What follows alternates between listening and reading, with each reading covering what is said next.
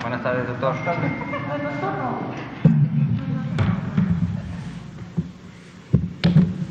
Muy buenas noches, son las 19 horas en punto del miércoles 31 de mayo, de mayo, de marzo de 2021, 31 de marzo de 2021, 19 horas con un minuto, y vamos a iniciar desde Palacio Nacional de México, en la Ciudad de México, la conferencia de prensa diaria sobre COVID-19, la pandemia causada por el coronavirus SARS-CoV-2. Vamos a eh, comentar eh, la situación de la epidemia en México, el curso que está teniendo, eh, que sigue siendo todavía estimulante, alentador, en la medida en que tenemos seis semanas, de hecho un poco más de seis semanas, de manera muy estricta son seis semanas, pero de manera más general son casi nueve semanas de reducción continua de la epidemia. Y eh, después hablaremos de la vacunación, también está tomando ya un ritmo mucho más acelerado, que lo mostraremos en, lo que hemos eh, logrado vacunar, y también de la llegada de vacunas, que está también acelerándose el flujo. Entonces, en general, la epidemia baja, las vacunas van cada vez más veloces en recibirlas, en fabricarse y en aplicarlas. De eso vamos a hablar hoy y por supuesto abrimos a cualquier pregunta y comentario. Le pido al doctor Alomía si es tan amable de presentar el primer segmento. Con mucho gusto, señor secretario. Muy buenas noches a todas y todos. Vamos a iniciar actualizando el componente técnico a través del cual estamos viendo día con día el comportamiento de la epidemia de la COVID-19 en México. Continuamos con una reducción en las últimas dos semanas, aunque hemos visto cómo esta reducción a su vez ha ido disminuyendo de abrir el día domingo en un menos 10%, hoy miércoles se encuentra en un menos 6% y obviamente este comportamiento lleva más bien a que podamos terminar las semanas cercas o ya materializándose una meseta en la línea, pero obviamente todavía tenemos eh, los días jueves, viernes y sábado para ver qué tanto termina de moverse esta curva. Sin embargo, ya hasta el momento, pues entonces tenemos todas estas semanas en las cuales ha habido eh, diferentes magnitudes de tendencias descendentes, pero finalmente todas descendentes para efecto de la epidemia, eh, resaltando que aún estamos en el punto de menor magnitud, obviamente después que tuvimos nuestra primera ola ya en fines de julio del 2020, posterior a esa primera, a ese primer pico, ese primer acme, esa primera ola, como la población la identifica, eh, es el punto más bajo que hemos tenido hasta el momento de la, de la epidemia. Y bueno, esperaríamos poder seguir teniendo un comportamiento similar siempre y cuando se continúen implementando y poniéndose en práctica las medidas preventivas, tanto en lo personal, lo que cada uno de nosotros podemos hacer y contribuimos a disminuir la epidemia, como cuando lo hacemos muchas personas, varias personas en una misma localidad, en un mismo municipio, en un estado, pues entonces de manera colectiva, obviamente, a esta disminución. Siguen 1% los casos activos estimados, es decir, las personas con inicio de síntomas en los últimos 14 días, que es obviamente donde todavía podemos mantener la epidemia eh, activa. Y para el día de hoy, vean que tenemos ya un incremento que nos va acercando cada vez al millón de personas protegidas con, con el esquema completo de vacunación para el día de hoy es exactamente 945.839, que además como este número está calculado en base al corte de las cuatro, de seguro será más una vez que se cierre la vacunación el día, el día de hoy. Continúa también la curva paralela de personas eh, que se están recuperando de la enfermedad. Siempre hemos comentado que es prácticamente un espejo de lo que sucede con la curva de los casos eh, confirmados, dado que siempre es una proporción que se mantiene estable de las personas que enferman, a su vez las personas que se van recuperando y que para el día de hoy son más ya de 1.773.000 también acumuladas en todo lo que va de la epidemia. También actualizamos, como todas las noches, la cifra de las lamentables defunciones, eh, recordando, y esto nos ayuda también a comunicar a la población que la COVID-19 produce enfermedad grave, enfermedad crítica. Si bien es cierto, esto es en una eh, pequeña proporción de las personas que enferman, pues aún esa pequeña proporción, en base a, la cantidad total de la población que vivimos en México, pues puede dar un número de, funciones como el que tenemos para el día de hoy, que son 203.210, de las cuales notificadas en el CISBER tienen ya un resultado o una dictaminación confirmatoria para la COVID-19. Como hemos estado viendo en últimos eh, días, hay un número de personas que están todavía en un estatus de probable, que pasarán a un proceso de dictaminación, la mayoría de ellas, y que en su momento, con el tiempo, podremos tener finalmente las estadísticas finales de las afectaciones de COVID eh, en México y obviamente eso también lo estaremos viendo en el mundo y en los diferentes reportes de los organismos internacionales. Veamos la siguiente diapositiva. Aquí tenemos también el comportamiento diario de la hospitalización, la cual continúa disminuyendo para eh, la media nacional, 19%, que es un punto porcentual menos, y vemos claramente también en las tendencias tanto del total de personas hospitalizadas como aquellas que están en una cama general, que es la del color guinda, como las que están en una cama con ventilador, que es la línea de color verde, pues vemos claramente cómo la tendencia disminuye y también eh, la cantidad de personas hospitalizadas para las últimas 24 horas pues se encuentra bastante ya por debajo de lo que veíamos también en su momento en eh, mitad del año pasado, antes de que iniciara la, la segunda ola y lográramos un segundo ACME. Si vemos la siguiente diapositiva, vemos la focalización para las entidades federativas. En esta primera de las camas de hospitalización general, el día de hoy tenemos solamente una entidad que está entre 30 y 49%, que es la Ciudad de México y que de hecho es 34% de ocupación, es decir, está mucho más pegada al 30% que al techo de 49% y si continúan las tendencias que hasta el momento tenemos, pues es posible que en siguientes días no tengamos ninguna entidad en este porcentaje y obviamente la gran mayoría, casi todas las entidades, 31 de ellas, tienen menos del 30% de ocupación hospitalaria, lo cual nos da a nivel nacional 25.370 camas disponibles que pudieran ser obviamente utilizadas por casos graves o que requieren atención de segundo nivel de manera temprana, de manera eh, oportuna. Si vemos la siguiente diapositiva, enfocamos en las camas con ventilador, decíamos para los pacientes más graves, los pacientes críticos, tenemos solo seis entidades que están entre un 30 y un 49% de ocupación, están identificadas en el color café más oscuro en el mapa. Y tenemos 26 entidades que tienen también menos del 30%, lo cual nos deja una disponibilidad de 8.371 camas con ventilador en todo el país, generando obviamente una media de ocupación nacional de un 23%. Entonces vemos como también todavía para efectos de los casos graves, que son los que requieren hospitalización, pues las tendencias descendentes también son congruentes y se mantienen a la par de lo que estamos viendo en la carga general de enfermedad que incluye también las personas que no necesariamente requieren hospitalización, pero son confirmadas a COVID-19. Si vemos la siguiente diapositiva, esta es una diapositiva nueva para efectos de la, de la presentación. Eh, la vamos a estar incluyendo y actualizando al menos de manera quincenal porque tiene que ver precisamente con un componente de reciente integración al marco de la vigilancia epidemiológica, que es específicamente la vigilancia genómica. La vigilancia genómica es precisamente la identificación de estas mutaciones o variantes que pueden eh, presentar y que se han evidenciado en todo el mundo en el, el SARS-CoV-2 y que se agrupan en base a la clasificación oficial que en este momento maneja la Organización Mundial de la Salud en dos grupos importantes.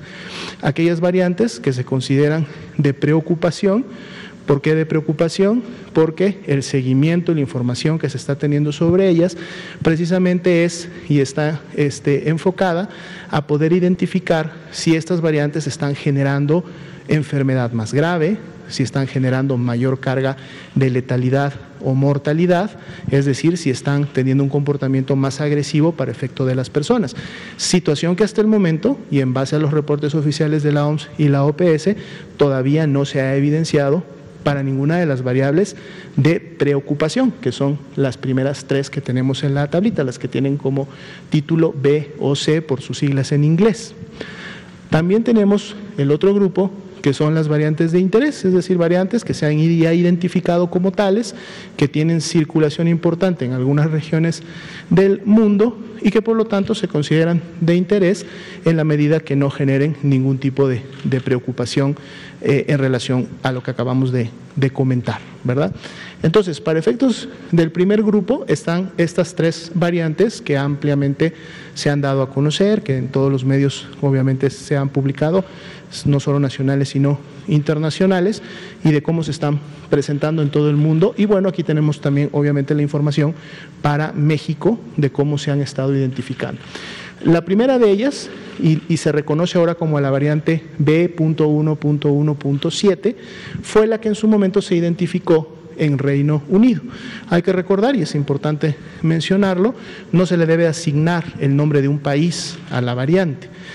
Uno, porque no necesariamente es el país en donde nació o, donde se dieron las mutaciones correspondientes para efectos de la variante, sino más bien es el país donde se identificó, como dice el, segundo, la segunda línea, país donde se identificó.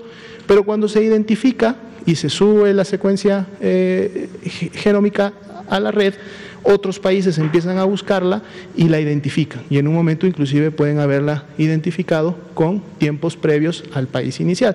Pero siempre obviamente también se otorga este crédito al país que realizó la mayor eh, identificación o estudio de esta, de esta variante. Le sigue la B.1.351, que se identificó en su momento de manera importante en Sudáfrica, y la P1, que también en su momento se identificó en Brasil. Tienen ustedes la información de cuáles son las mutaciones comunes o las mutaciones características de cada una de las variantes. Para efecto de una mutación común entre las tres, pues bueno, sería la N501Y, que aparece esta mutación en las tres variantes de preocupación, pero a su vez tenemos otra serie de mutaciones que en su momento están presentes en las otras variantes. Países que presentan ya la variante pueden ver que ya es una gran cantidad de países en donde estas variantes se han identificado. 103 para la primera, 49 para la segunda, 29 para la tercera. Y a su vez, producto entonces de la vigilancia genómica que se tiene también en México, se han detectado 23 de la variante B.1.1.7 no hemos identificado ninguna variante todavía de la B.1.351, es decir, de la que se identificó primeramente en Sudáfrica, y solamente tres de la variante este, P1. Aquí es importante entonces también resaltar que en función de esta cantidad de eh, variantes identificadas, el total de muestras que se mandó a secuenciación fueron un poco menos de 4.300. Por lo tanto, esta identificación representa el punto 5%, es decir, menos del 1%, punto 5% eh, de todas, las, de todas las secuencias hasta el momento obtenidas, lo cual quiere decir que obviamente no están circulando de manera importante en por lo menos todo el grupo de secuencias, reitero, poco menos de 4.300 que hasta el momento se han llevado a cabo. Y esta secuenciación es importante también mencionarla, se está haciendo a través de una coordinación y una colaboración interinstitucional. El INDRE obviamente tiene acceso a la mayoría de muestras que produce la Red Nacional de Laboratorios de Salud Pública, pero también están colaborando la UNAM, está colaborando el CONACID, y está colaborando el Instituto Mexicano del Seguro Social, está colaborando la CINSAE. Tenemos reuniones permanentes precisamente para mejorar la coordinación y en su momento dirigir la búsqueda activa de en qué tipos personas o en qué grupos poblacionales sería lo mejor, lo más eficiente y además lo más factible poder encontrar este tipo de variantes y esto obviamente requiere de una coordinación, pero además al sumar estas capacidades en todas estas instituciones que tienen secuenciadores, pues entonces podemos incrementar la capacidad de secuenciación y de ahí que hasta el momento poco menos de 4.300 eh, muestras se hayan podido secuenciar. Y bueno, también tenemos las variables de interés que ustedes las pueden identificar este, en la tabla y tenemos muy importante las entidades federativas en donde se han identificado. Para efectos de la variante B.1.1.7, Tamaulipas, Nuevo León, Chihuahua, Guanajuato y Guerrero, obviamente ninguna entidad en el caso de la segunda, y en el caso de la tercera, Chihuahua, Quintana Roo y Jalisco. Vamos entonces a estar actualizando esta tablita de una manera sistemática para que también ustedes en estas conferencias puedan tener el avance y la información de lo que la vigilancia genómica está encontrando en México. Sería en esta parte todo. Gracias, doctora Lumía. Vamos a hablar del programa de vacunación la vacunación contra COVID, la vacunación contra el virus SARS-CoV-2 para prevenir la COVID-19.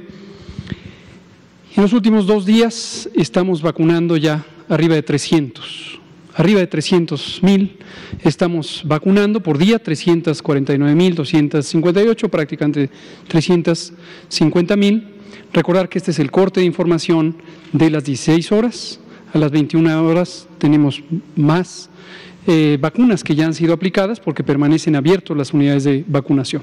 Como pueden ver, les recuerdo siempre tomar el dato más actualizado de la tabla, tabla publicada, porque verán, por ejemplo, ayer hablamos de alrededor de 250 mil a las 17 horas, pero en la noche ya teníamos más y tenemos, ayer fueron 351 mil dosis. Entonces esto siempre va aumentando. Lo relevante aquí es lo que habíamos anticipado, una vez que hemos tenido una cobertura territorial importante en prácticamente la mitad de los municipios del país. Ya hemos tenido cobertura de las personas adultas mayores de 60 años.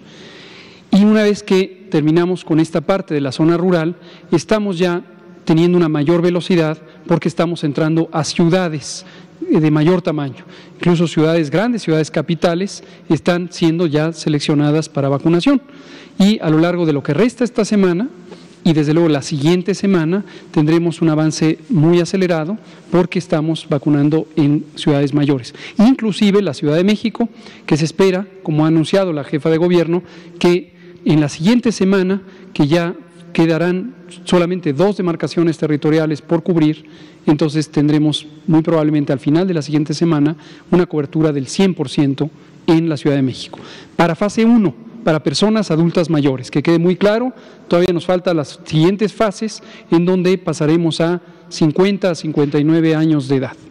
Pero es muy alentador, por ahora sería prácticamente en la Ciudad de México y en el estado de Campeche, donde tendríamos ya esta cobertura completa de fase 1 para las personas adultas mayores. La siguiente, por favor. En forma acumulativa, esto significa casi 8 millones, 7 millones 851 mil 53 vacunas que se han aplicado desde que empezó el programa el 23 de diciembre.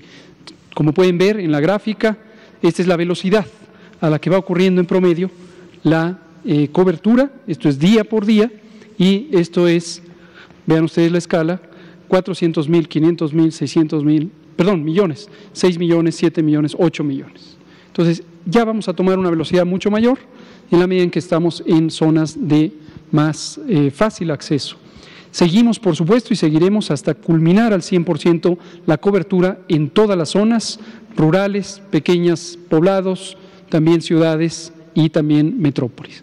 Recordar que hicimos un cambio de táctica, no de estrategia, la estrategia es el plan de largo plazo durante todo el periodo hasta que culminemos con la vacunación a toda la población mexicana, pero las modalidades específicas, dónde se pone, dónde aumenta la velocidad, etcétera, la hemos modificado porque estamos concentrando la protección en la zona de la megalópolis. Seis entidades federativas de la zona central del país, porque son las zonas más pobladas, que además tienen la mayor movilidad.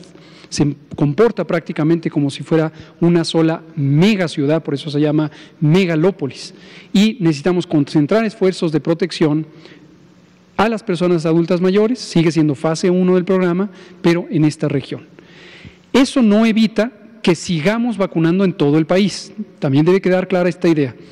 Aunque estamos concentrando esfuerzos en la eh, zona central, sigue la vacunación en todas las entidades federativas, en las 32 entidades federativas. Y la ventaja que tenemos es que ahora ya tenemos una mayor diversidad de tipos de vacuna y de embarques que van llegando de cada una de esas vacunas, que comentaré ahora en un minuto. ¿Esto qué nos permite? Nos permite una mayor flexibilidad en la parte logística. Ejemplo, vacuna Cancino es una sola dosis no requiere ultracongelación, esto nos permite llegar más fácilmente a las zonas apartadas, las zonas rurales, porque una vez que se hace el recorrido, ya se logró la protección completa para la persona vacunada si utilizamos cancino. Y no se necesita, desde luego, toda la infraestructura de ultracongelación. En ciudades intermedias es más conveniente o más factible el utilizar otras vacunas y en las vacunas que requieren ultracongelación avanzada y tienen cortos tiempos de eh, aplicación entre que se descongela y se tiene que aplicar, las hemos seleccionado principalmente para las ciudades mayores en donde existe la infraestructura más conveniente. Por ejemplo, en la Ciudad de México es donde hemos utilizado Sputnik hasta ahorita, porque la vacuna Sputnik, una vez que se descongela, tenemos solo dos horas para aplicarla. Y las mejores condiciones están en este momento en la Ciudad de México. La siguiente, por favor. Aquí actualizamos el formato, quiero eh, advertirles el por qué. Como entraremos con la vacuna Cancino, que ya solo requiere una dosis, entonces ya no aplica uno a uno este esquema de primera dosis, segunda dosis. Si siguiéramos con la presentación del porcentaje, se nos va a desfasar el porcentaje con respecto a lo que significa el aplicar una vacuna, porque Cancino requiere una sola dosis. Ya presentaremos en alguna otra modalidad la distribución de la vacuna de una dosis y las vacunas de dos dosis. Pero la información es la misma, los números están aquí, como pueden ver son los mismos números que traemos de eh, lo que hemos estado poniendo. Noten aquí, ya hubo una transición, ahora ya el número más grande está acá y el número pequeño está acá. ¿Cuál es la razón? Ya casi todos los que estaban aquí han pasado a segunda dosis. Entonces tomen en cuenta también esas variaciones. Y aquí tenemos en las personas adultas mayores 6 millones 21 mil 530 que ya recibieron la primera dosis y 291 mil 906 que recibieron las dos dosis de las distintas vacunas con esquemas de dos dosis. Aquí le recordamos a la población, sabemos que esta es una inquietud que a veces tienen, ¿cuándo me toca la segunda dosis? Tenemos ya, a propuesta de Liliana Noble de Pulso Saludable, una tablita para el uso de la población que indica cuánto es el tiempo que debe transcurrir entre la primera dosis y la segunda dosis. Y es un intervalo de tiempo porque no quiere decir que es en una fecha específica, concreta, es un eh, número de días o de semanas en que es recomendable. Por ejemplo, la vacuna de Pfizer se puede poner cuanto más temprano, 21 días. Y hasta 35 días. Y entre 21 y 35 es idénticamente conveniente. La vacuna de AstraZeneca, 8 semanas y hasta 12 semanas. Eso son 2 a 3 meses. Y en cualquier variante entre 2 y 3 meses es igualmente conveniente. Y así lo hemos puesto para todas las vacunas que hasta el momento tenemos en el país. La siguiente, por favor. Los ESAVIS, eventos supuestamente asociados a vacunación e inmunización, sin mayores cambios, tenemos la misma eh, proporción, 0.2% de las dosis aplicadas. El número, desde luego, va a ir aumentando en la medida en que tengamos más personas vacunadas, ahorita 7 millones 800, y la cantidad de casos severos, casos graves, casos de consideración, se ha mantenido pequeña y el porcentaje sigue siendo menos del 1%. 99, más del 99% son casos leves, menos del 1% son casos de relevancia. En su mayoría, las reacciones leves eh, se solucionan espontáneamente en muy poco tiempo. Aquellas que han sido de consideración nos han llevado a necesitar hospitalizar por algunas eh, horas, a veces un par de días, a las personas y ninguna ha tenido un desenlace fatal, ninguna ha tenido una secuela, un daño permanente. Ahí está siempre la distribución por entidad federativa por eh, sexo y se sigue manteniendo este patrón que no tiene una explicación clara de dos veces más mujeres que hombres y las vacunas que han estado involucradas. La siguiente. Hoy recibimos el complemento del embarque de ayer de Pfizer. Como saben, ya los martes del Pulso de la Salud recibimos el embarque y las últimas dos semanas el embarque ha quedado dividido en un primer envío los martes y un segundo envío el miércoles, que suman la eh, dotación eh, semanal de la vacuna, que está por arriba de los 625 mil dosis. Hoy fueron 145 mil 275 dosis de la vacuna Pfizer. La siguiente, por favor. Y también hoy recibimos las 500 mil dosis de Sputnik B, que estábamos esperando y que anunciamos que llegarían el 31 de marzo llegaron el 31 de marzo. Esto lo que nos permite es continuar con la distribución asignada a las entidades federativas, específicamente Sputnik B para la Ciudad de México, por las razones ya comentadas. La siguiente. Queda así la distribución hasta el momento. 13.467.220 han llegado a México desde el pasado 23 de diciembre y se distribuye así la de Pfizer, 5 millones 200 prácticamente, la de AstraZeneca 2 millones 380 mil 600, la de Sinovac 4 millones, Sputnik B ya 900 mil y Cancino 1 millón 5 mil 470. La de Sputnik es por ahora la primera de las dos dosis y en las siguientes pocas semanas llegará la segunda dosis. La siguiente, por favor. Los recordatorios sobre las medidas de protección, las medidas de prevención, eh, ya hablamos de lavado de manos, el estornudo de etiqueta, hoy comentamos sobre que los días sean divertidos, preferentemente solo rodeándose de aquellas personas que están en nuestro entorno inmediato, nuestras personas familiares con las que tenemos un contacto frecuente porque formamos parte con ellas y ellos de la misma sistema de eh, exposición al virus. Si eventualmente una persona eh, que reside en la misma casa enfermara, es probable que la persona con quien convive, por ejemplo su pareja, enfermaría. Entonces forman parte de un sistema, lamentablemente ocurren a veces estos contagios, entra en la casa, pero una vez que pasa eso, el riesgo ya está equiparado en la misma familia, si es que hay otros miembros que permanecen no expuestos o no contagiados. Pero si salimos de ese entorno familiar, entonces estamos expuestos, por ejemplo, con familiares más lejanos o con conocidos, a otros entornos con distinto nivel de riesgo o distinto momento de exposición. Esa es la lógica de la recomendación, esto fue parte del decálogo, de que las personas convivan solamente con aquellas con las que conviven de manera cotidiana. En algunos casos, por supuesto, quienes seguimos trabajando en forma presencial, todas y todos ustedes, nosotros aquí también en el gobierno, pues parte de nuestro sistema eh, de eh, sincronía del riesgo son nuestras compañeras y compañeros de trabajo. Eso también hay que tenerlo en cuenta. Ustedes que conviven aquí en el Salón Tesorería todos los días, todas las tardes, son parte de un sistema de equiparamiento del riesgo, de sincronía. Nosotros, las personas funcionarias públicas, por ejemplo, que vamos a el gabinete todos los días a las seis de la mañana con el presidente López Obrador, los secretarios, las secretarias, también formamos parte ya de un mismo sistema que está sincronizado. De todos modos, las medidas generales siguen siendo las mismas, lavado de manos, estornudo de etiqueta, uso de cubrebocas, sobre todo en los lugares que están cerrados, como el transporte público, y en general mantener la sana distancia. Creo que esta es la última diapositiva. Muy bien. Muchas gracias. Pues vamos a pasar a preguntas y comentarios. Son exactamente las 19 horas con 29 minutos. Le damos la bienvenida a Daniel Blancas de Crónica, Otilia Carvajal y nos vamos uno y uno de este lado. Por favor. Yo no soy Daniel Blanca, soy Marco Antonio Olvera. Perdón, es cierto. Perdón, eh, soy Marco Antonio Olvera, reportero de la revista Énfasis y del canal de YouTube Marco Olvera Oficial. Doctor, eh, según la Secretaría de Relaciones Exteriores, al país han llegado 17 millones de vacunas contra el COVID.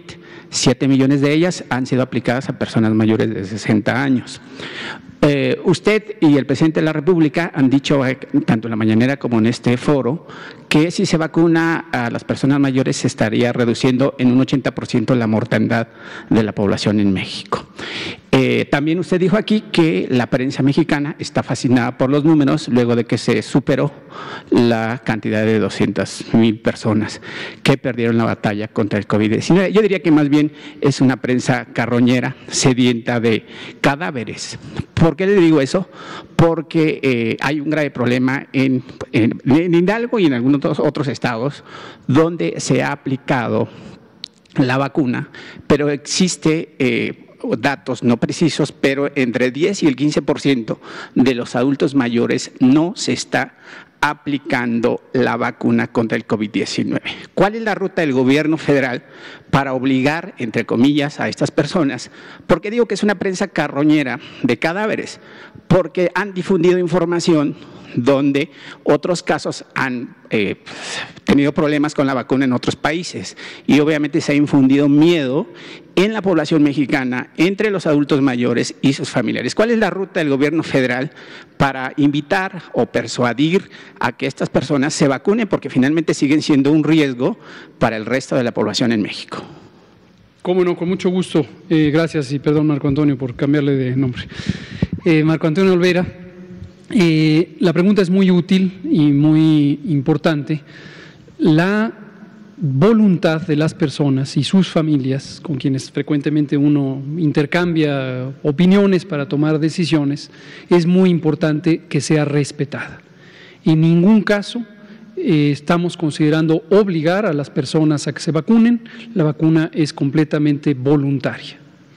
Pero ciertamente, eh, cuando se trata de una enfermedad infecciosa, existe un dilema o una tensión a resolver entre la libertad individual, que enfatizo debe ser invariablemente respetada, y la necesidad de disminuir riesgos, no solamente en la persona que va a ser en un momento dado invitada a vacunarse, sino en sus familiares, su comunidad y en general en la sociedad.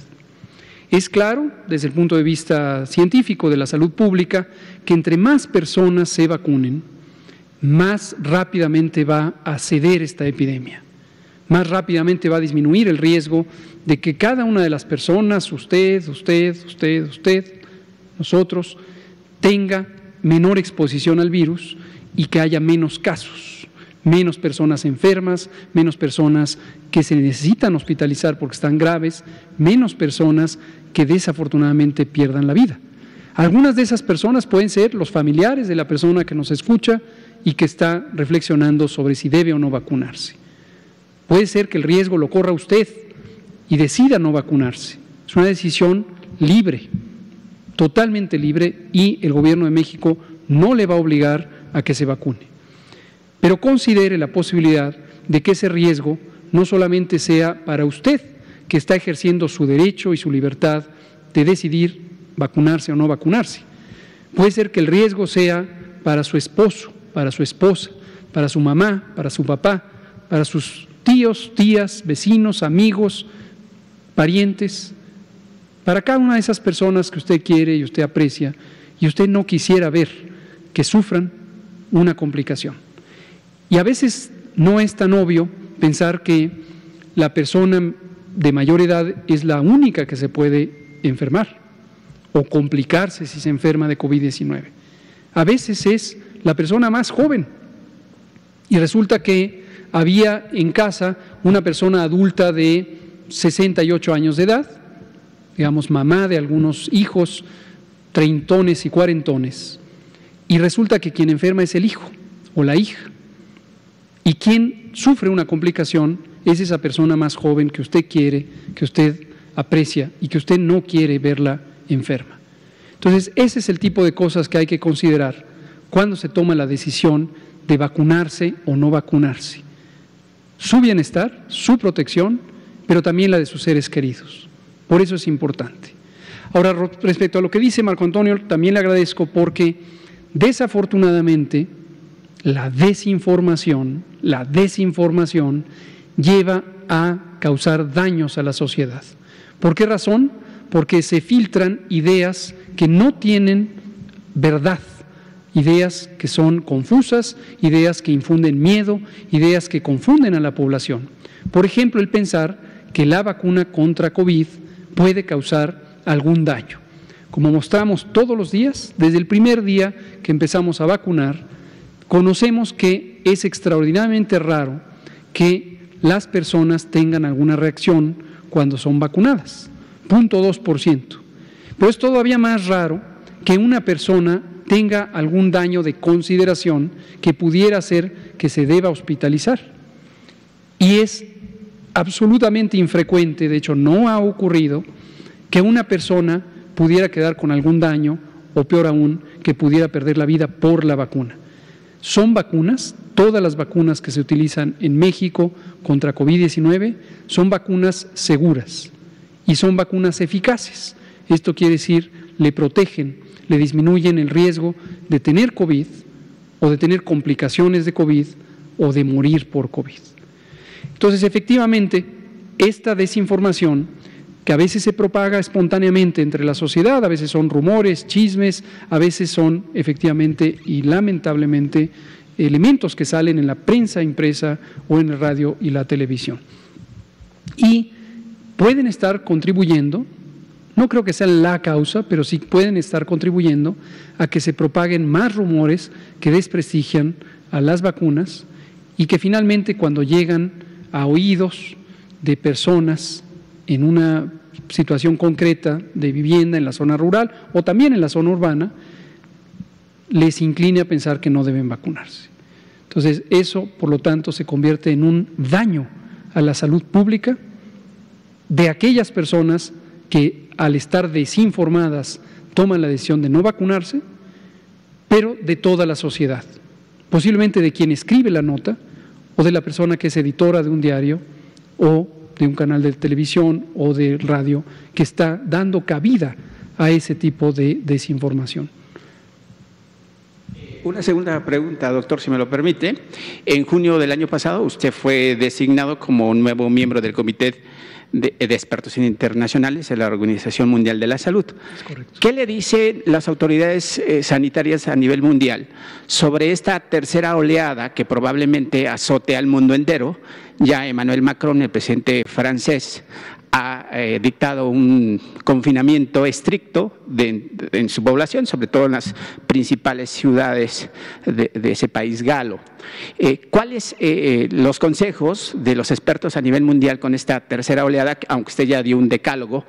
¿Y cuáles son las decisiones del gobierno federal encabezadas por Andrés Manuel López Obrador de cómo o, cuánto o quiénes o cómo se va a adquirir eh, el nuevo presupuesto para el año que entra para la vacuna, porque esto es para este año, pero la vacuna del COVID 19 obviamente va a ser consecutiva porque el COVID-19 llegó para quedarse, sobre todo que en México especialmente pues somos hipertensos, tenemos enfermedades coronarias, somos diabéticos, somos obesos y obviamente pues eso persiste. Cómo no, con mucho gusto. Sobre el primer elemento, que es el manejo de la epidemia en el mundo, decíamos eh, ayer, martes por la mañana, en el Pulso de la Salud, mientras haya países en el mundo que tienen la epidemia activa, todos los países del mundo tenemos la posibilidad de que haya rebrotes, de que haya reemergencias. En un momento dado, los países podrían considerar que tienen un riesgo que solo depende de ellos mismos, pero no es el caso también depende de las múltiples eh, interacciones eh, o intercambios de personas y de bienes que a veces vienen transportados también por personas entre los países. Esto es importante porque una reacción que hemos visto, el mundo lo ha testificado a lo largo de la epidemia de COVID-19, es la reacción de cerrar fronteras cerrar fronteras físicas, terrestres, marítimas, aéreas, cancelar vuelos, prohibir ingresos o incluso tan solo el exigir prueba documental de la ausencia del virus en las personas que ingresan a un país. Varios países han planteado esto en distintos momentos. Si recuerdan ustedes, esto no fue una decisión mundial que se tomara el día 1 de la epidemia o el día 40 de la epidemia, sino que los países las han puesto y algunos las han puesto y las han quitado. Lo cierto es que no existe ninguna evidencia científica clara de que los mecanismos de restricción de la movilidad son efectivos, logran el propósito de impedir que se transporte la enfermedad, el virus, los contagios de un país a otro. No lo fueron al inicio de la epidemia, recordarán que muchos países, sobre todo en la región europea, pusieron este tipo de restricciones y la evidencia está ahí directamente a la luz de todos y todas. Esos mismos países en su momento tuvieron grandes oleadas epidémicas, la primera, la segunda y ahora van muchos de ellos por la tercera ola. Tampoco es el caso de que eso impida la llegada de las variantes estas variantes que acaba de explicar el doctor Alaumía y que algunas son variantes de preocupación, aun cuando no se ha demostrado que sean ni más transmisibles ni más virulentas. Y algunos países han puesto restricciones de vuelos o de entradas en fronteras terrestres o marítimas a personas que provienen de países donde ya se han detectado estas variantes del virus. Esto ha ocurrido a lo largo de toda la epidemia y de todos modos esas variantes llegan a los territorios que ponen ese tipo de restricciones. Esto lo hemos comentado periódicamente para recordar que el reglamento sanitario internacional, que es un reglamento patrocinado o impulsado por la Organización Mundial de la Salud, que es tutelado por la Organización Mundial de la Salud, y que para todos los Estados miembros de la organización es vinculante, es decir, estamos obligados a cumplirlo. México, por supuesto, se adhirió a este reglamento eh, desde su inicio. Establece, desde hace varios años, desde el 2005, cuando salió la versión vigente, que no se deben establecer medidas de control de la movilidad de las personas o de los bienes que no sean proporcionales al riesgo y a su capacidad de hacer un beneficio, porque pueden tener consecuencias muy adversas sobre las personas, el bienestar de las personas, incluso la seguridad de las personas y desde luego de las sociedades en su conjunto. Entonces, esto periódicamente lo vamos a recordar en la medida en que surja la preocupación de los cambios en la epidemia y entonces llegue la tentación de pensar como se pensaba en la Edad Media, como se pensaba en la Edad Antigua, que este tipo de mecanismos pudieran ser útiles. No lo son y causan adversidad. Ahora, ¿qué sí se puede hacer? En algunos países se ha optado por modelos de restricción de la movilidad, ese es lo que se quiere lograr, la lógica es relativamente directa. Si es una enfermedad que se transmite por vía respiratoria, la manera en que nos contagiamos es cuando estamos cerca una persona infectante y una persona que se puede infectar, que de entrada son todas las personas a quienes no les ha dado la enfermedad o no han sido vacunadas. Hasta ahora se sabe que quienes ya tuvimos COVID tenemos, al menos durante algunos meses y ojalá sea de larga duración, una protección por la respuesta inmune que se genera a la enfermedad. No se sabe hasta ahorita, el seguimiento más largo es de ocho meses, el seguimiento documentado, pero sigue la investigación en el seguimiento tanto de las personas vacunadas como de las personas que hemos enfermado. Desde luego no se hace el seguimiento a todas y cada una eh, para seguir investigando si dura más de ocho meses y periódicamente se irá sabiendo. Pero regresando a la respuesta de los países, entonces el mecanismo de control es lograr que las personas estén en menor número unas con otras y en menor cercanía física. Las medidas han sido diversas, pero hablemos de dos posibilidades generales. Una, que han optado algunos países, que es la restricción reforzada por disposiciones legales o administrativas o incluso el uso de la fuerza pública, pero dirigidas a las personas. La persona obligada a quedarse en casa, a no ir al trabajo, a no ir a la escuela, es la persona, la persona, la persona física, y es la persona en la que la ley, la reglamentación, el decreto obliga, y de no cumplir puede haber sanciones. Es el modelo que han seguido algunos países. En México deliberadamente, conscientemente, planeamos desde febrero de 2020 un abordaje diferente que consiste en que la entidad obligada no son las personas, de modo que no tiene lugar que se sancione a las personas. A nadie se le puede arrestar por estar en la calle sin cubrebocas o por haber salido cuando era semáforo rojo y no le correspondía ir a un trabajo que no debía estar operando. La entidad obligada a cumplir las disposiciones sanitarias que fueron tempranamente establecidas son las actividades, los trabajos en su momento, ahorita esto ya no está restringido porque nadie está en semáforo rojo, ninguna entidad federativa, pero son los establecimientos de trabajo o los bares o en su momento eh, otras actividades.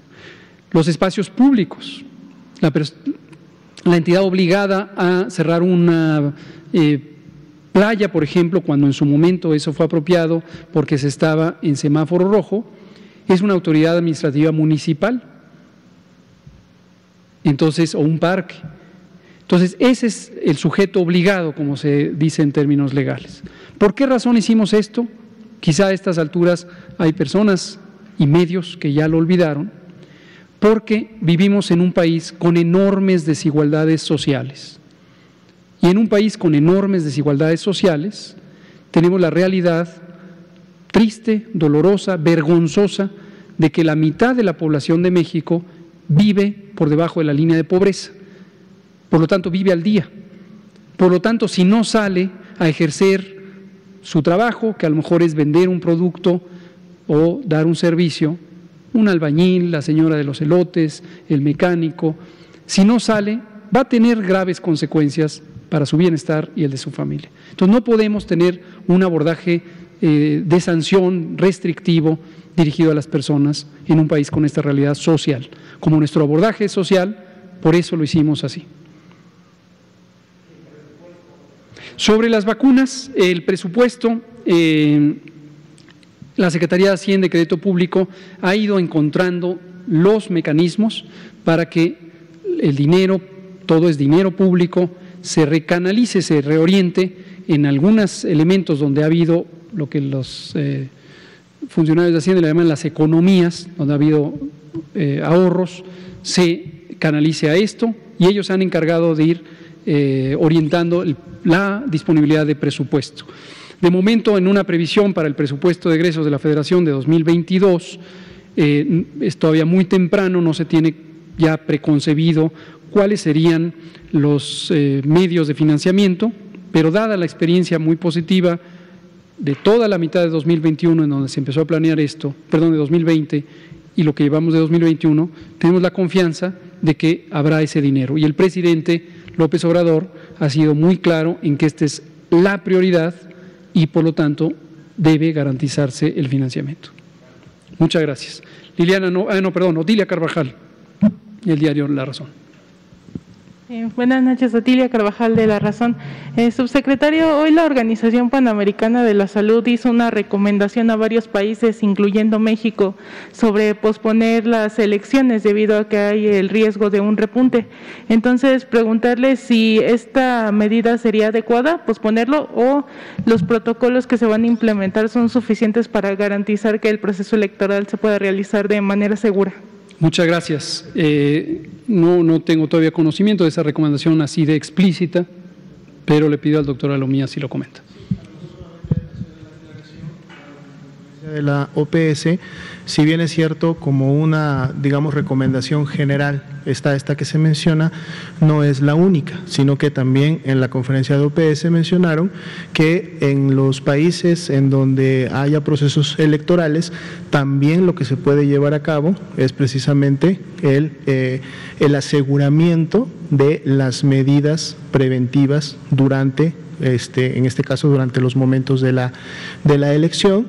Inclusive también hablan en sus recomendaciones de si los países obviamente cuentan con el tiempo y cuentan con los recursos, implementar, como ya algunos países lo hacen, las votaciones de tipo virtual o a través de sistemas este, informáticos y obviamente son una serie de recomendaciones que van dirigidas a disminuir la probabilidad de contagios. En el caso obviamente del, del país, en eh, recomendaciones y conversaciones que se ha tenido con el Instituto Nacional Electoral de manera previa, se ha optado precisamente por el tema que tiene que ver con el incremento de las medidas de prevención al momento, así como eh, se llevan a cabo o se tienen los lineamientos para tanto espacios públicos abiertos y espacios públicos eh, cerrados, si uno implementa estas medidas como actualmente se hacen en centros comerciales bajo ciertos niveles de riesgo, en tiendas en donde se venden los productos eh, alimenticios, en obviamente aeropuertos, es decir, todo tipo de eh, lugares que pueden contener un flujo de personas pueden implementar y llevar a cabo estas actividades, sobre todo las relacionadas a la sana distancia, la higiene constante de manos, la separación entre personas, pero de seguro estos son temas que en próximas eh, semanas estarán eh, abordándose con mayor eh, profundidad tanto por parte de la autoridad electoral como de las autoridades sanitarias, recordando que dado que las elecciones se dan en todo el territorio, hay una participación entonces muy importante y muy activa de las 32 autoridades sanitarias locales que también tienen que ver con este tema. Muchas eh, gracias. Aquí, eh, y le agradezco, eh, el director de la oficina en México de la Organización Panamericana de la Salud amablemente nos aporta elementos adicionales que la recomendación de la doctora Etienne, Caricia Etienne, la directora de OPS, además fue específicamente para Chile y Perú, que tienen muy próximamente, el 11 de abril, sus, periodos, sus eventos electorales. Y en este momento sí, desafortunadamente, en el hemisferio sur, en la región de eh, Sudamérica, estos países, igual que varios otros, se encuentran en una fase ascendente eh, muy importante de la epidemia, en su tercera ola. No es el caso de México, eh, y desde luego ojalá que no lo sea, aunque pudiera serlo. Y el resto, excepto estos dos países, fue, como ya señala el doctor Alomía, recomendaciones generales. Muchas gracias. Vámonos ahora de este lado, por favor, adelante. Oscar Sosa para Enrate Digital. Mi pregunta es referente a que autoridades rusas han confirmado una vacuna para animales eh, para el COVID-19. Eh, el gobierno federal está analizando traer esa vacuna a México para poder eh, distribuirla también. No de momento. Vimos la noticia, todavía no vemos que se haya publicado el artículo científico correspondiente. Recordad que en general para los distintos eventos que se van conociendo en los medios, eh, tenemos siempre la cautela de conocer la información científica o técnica de primera mano. Ya nos ha pasado con múltiples olas informativas de las variantes, de las reacciones secundarias, etcétera, que resultan no tener una base científica. Vimos la noticia eh, con interés. No se ha identificado que los animales, en ninguna especie en particular, en este periodo de la epidemia, tengan un papel significativo en la transmisión inicial o en la preservación de la epidemia. Tampoco en que sufran los propios animales. Ha habido noticias esporádicas de algunos animales domésticos que murieron y que se piensa que pudieron estar relacionadas con el virus o que sencillamente se aisló el virus en esas personas. Incluso aquí en México se ha documentado por parte de nuestras compañeras y compañeros de la Secretaría de Agricultura pero no, no se ha identificado todavía como un tema de interés en salud pública, ni en México ni en el mundo. Sí, muchas gracias. Aquí vámonos con Miguel, con Arturo y nos regresamos acá con... ¿Usted ya pasó? Gracias con Liliana Noble y con... Buenas noches, doctor Hugo López Gatel. Los saludo, doctor José Luis Salomía, los saludo también y mandamos un saludo también al presidente Andrés Manuel López Obrador. Eh, doctor, rápidamente dos preguntas. Eh, ¿Se va a suspender de alguna manera la conferencia vespertina a partir de mañana por el tema electoral? No, no por el tema electoral, no tiene por qué suspenderse. Esta es una conferencia de carácter técnico. Aquí hablamos de la situación de la epidemia. Estamos en una situación de una contingencia nacional y de un programa nacional de vacunación contra COVID-19 y la población tiene derecho a ser informada. No hay ninguna restricción legal para eh, comunicar temas de salud y estamos obligados a hacerlo. Entonces continuará. Ahora, aprovechando que ya lo menciona, para conocimiento del público, eh, durante el jueves, viernes, sábado y domingo no tendremos la conferencia presencial. Sin embargo, como hicimos hace un año, eh, seguiremos produciendo el informe técnico y estará a disposición en, en la portal coronavirus.gov.mx para que ustedes como ciudadanas y ciudadanos lo vean o para que la prensa lo pueda utilizar. Gracias, doctor. Y la segunda pregunta, eh, respecto, por ejemplo, a las personas que están hospitalizadas, eh, ¿les podrían aplicar la vacuna? ¿Cómo se aplicaría la, vacuna en personas hospitalizadas? Qué bueno que lo menciona, porque le voy a dar un ejemplo específico. La, la respuesta genérica es sí, es posible. El programa de vacunación considera unidades móviles que se desplazan hacia donde están las personas. Las personas que están hospitalizadas por distintas enfermedades, en general, tienen una contraindicación médica de ser vacunadas, porque tienen una condición de salud que les pone eh, en una alteración de su funcionamiento general, de su fisiología, y no deben ser vacunadas. Así estuvieran en la casa con la misma enfermedad o la misma recuperación de, una cirugía, por ejemplo, tampoco en su casa deberían ser vacunadas. Por lo tanto, no se requieren unidades para vacunar en cada hospital. Ahora, el ejemplo que le voy a dar es eh, personas con enfermedad mental que están en ciertas unidades de atención psiquiátrica.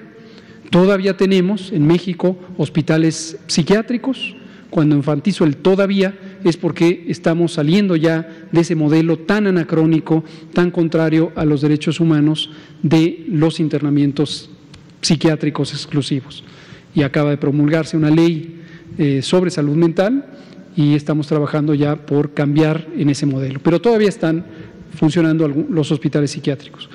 Entonces, eh, justamente tenemos a 65 eh, personas adultas mayores en uno de nuestros hospitales psiquiátricos federales que son elegibles para la vacuna, no tienen ninguna otra situación de salud que impida que se vacunen y queremos que estén protegidas y protegidos. Entonces ya está programada una unidad operativa de, de Correcaminos para ir al hospital y vacunarles en el hospital. Gracias, doctor. Muchas gracias, Miguel. Arturo Contreras, pie de página. Nos quedan tres minutos, son las 19.57. Gracias, buenas noches, Arturo Contreras de pie de página. Un poco sobre el informe que presentaban ahora de las variantes. Creo que no se incluye la que nos mencionaba el doctor Ernesto la última vez que vino, ah, en la que mencionaba que en México se había estado transmitiendo una variante especial que se había detectado solo acá. Entonces, saber uh, si, si, han detectado que, esta, que la transmisión de esta variante se ha multiplicado si, saber si, si ya detectaron que esta tenga algún tipo de afectación importante en la población o, bueno, nada más eso. Gracias, Arturo. Adelante, doctor. Sí, la razón por la cual no está en la tabla es precisamente porque esa potencial variante, es importante comentarlo, esto sale obviamente de las eh, secuenciaciones genéticas que se han estado realizando de muestras de manera aleatoria y provenientes de muchas entidades de la República y entonces se identifican ciertas mutaciones que están presentes en virus eh, SARS-CoV-2, obviamente eh, tomados de muestras de pacientes con sintomatología. Sabemos que el conjunto o la agrupación de ciertas mutaciones pueden dar origen a una variante, pero para que sea una variante como tal, tiene que cumplir justo con la segunda parte de la pregunta, que tiene que ver con características específicas para al menos considerarse como una variante de interés, ya ni digamos de preocupación. Esto finalmente lo clasifica la OMS y es la, que reconoce y asigna esta clasificación a las variantes que en el mundo se van encontrando.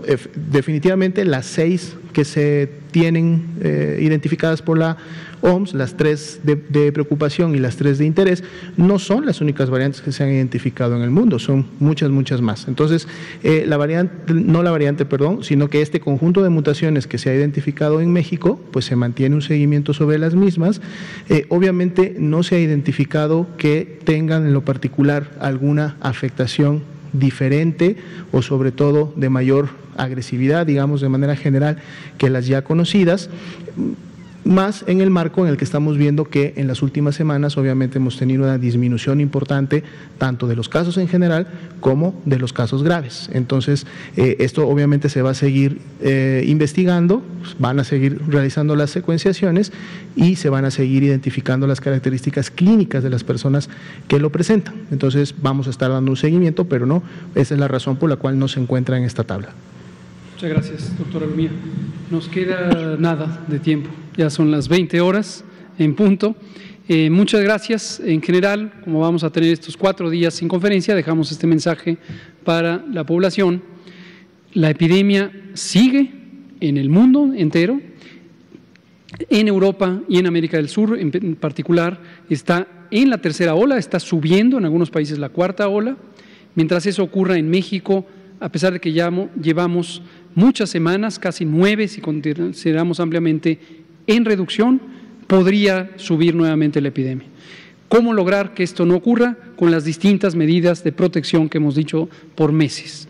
Sana distancia, usar el cubrebocas, lavarse la mano continuamente, no concurrir en espacios eh, con otras personas, en espacios públicos y continúa la vacunación, la vacunación tenemos 7.800.000 personas ya vacunadas y seguiremos vacunando y en las siguientes dos semanas iremos mucho más rápido recibiendo vacunas, poniendo vacunas para lograr lo más pronto posible la cobertura de la fase 1 y pasar a la fase 2 del plan de vacunación. Hay vacuna, habrá vacuna para todas y todos. Espere su turno y gracias por la colaboración que ha tenido, gracias por este sentido de unidad, de solidaridad que tiene la enorme mayoría del pueblo de México para el programa de vacunación. Muchas gracias. Muy bien, gracias. Perdón que le cambié.